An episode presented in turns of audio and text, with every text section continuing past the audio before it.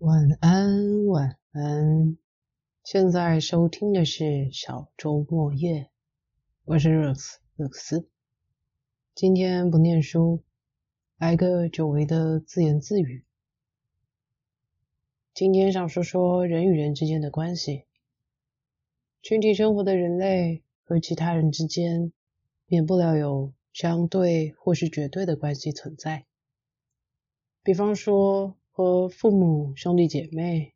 亲戚的家人关系，上学后有同学朋友关系，出社会之后共事的同事伙伴关系，甚至到了结婚，自己组成了家庭，成了对方的伴侣以及小孩的爸妈这样的关系。当然，其中一定还有更细节或是难以界定的种种。你与他人之间的关系，这个主题其实挺大的，我就先以这几天听到有人间的聊天，就家人间的关系来做分享吧。接下来我会用自问自答的方式来说说我的一些感受和反思，也许这些问题你也可以试着问问自己。或是与其他人来讨论讨论。你觉得父母都是会偏心的吗？偏心这件事，因为就算爸妈说没有，在我或是我的兄弟姐妹来看，也很难说绝对没有。举朋友的例子来说，他们家对待年纪大的小孩和最小的是完全不同的。大姐和二姐从小被打到大，不管是做了什么事，只有打多和打少的差别。但小妹完全不同，出生后就是被捧在手心疼爱，长大到现在也只因为一次的严重过错才挨了皮肉伤。大姐和二姐还因此不理小妹，小妹那时却不懂得为何姐姐们都不跟她玩。当然。在他们长大之后，这些事情也是慢慢讲开了，感情也比起小时候来的好多了。所以，我想，除非是独生子女吧，相信每一个有兄弟姐妹的孩子，多少会碰到这种事。是人很难不会有偏好，但不论这是什么样的因素引起的，在孩子看来都是一样的偏心。是怎么看待这样的偏心呢？小时候会觉得说，为什么年长的就要怎么样，年幼的应该要怎么样？身为男生应该要怎么样？身为女生要怎么样？这样的差别是造成了各种不满。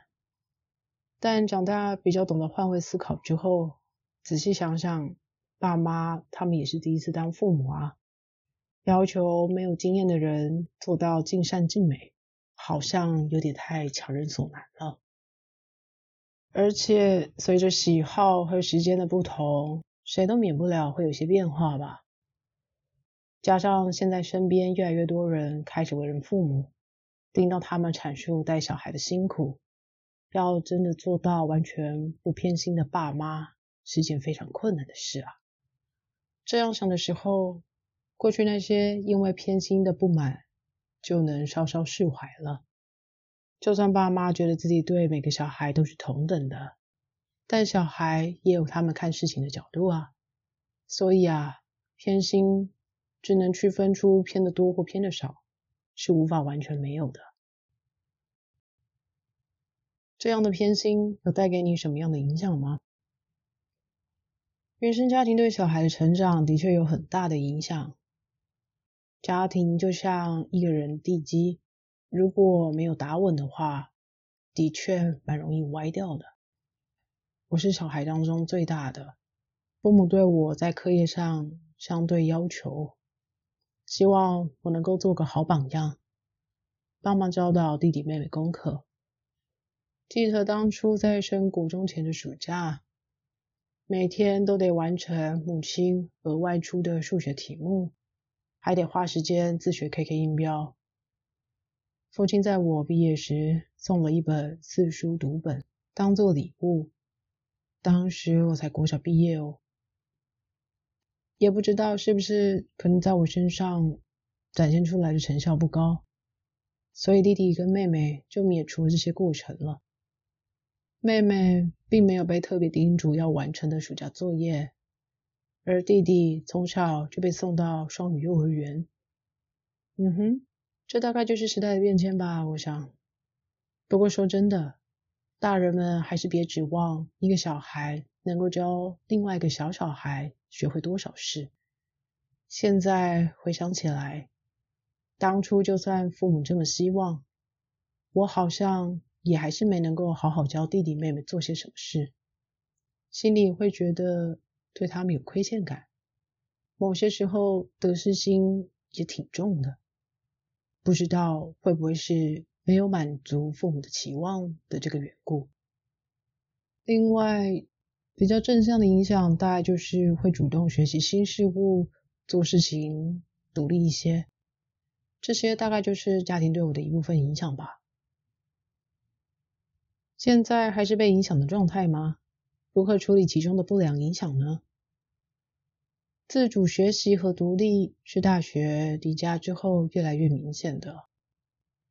而得失心这件事，导师在懂得放飞自我之后，就看得越来越开了。要说有什么不良影响的话，认真想不太起来了。毕竟离家独自生活和出社会后所遭遇的人事物，也让自己学到了很多想法、观念啊，一直都有变化。而且成人后。原生家庭也不是能再用小时候的角度同样的看待了。当小孩成长为大人后，也是必须开始学会为自己负责了。那些从小陪伴在我们身边的家人，对往后成长的影响的确占了很大一部分。可是，要选择怎么样继续生活下去，还是掌握在自己手上。我想，这在很多关系中大概都是如此吧，不是吗？以上就是我的分享，感谢各位耐心聆听到这。家人和亲人是不可否认的血缘上的必然关系。最后想问问，在与这些人们的相处上，有什么曾经延续至今的？或是让你难忘的、不可取代的事情呢？又是怎么样的处理、消化或是收藏这样的情感呢？过去有什么样的故事，都是人生的一部分啊！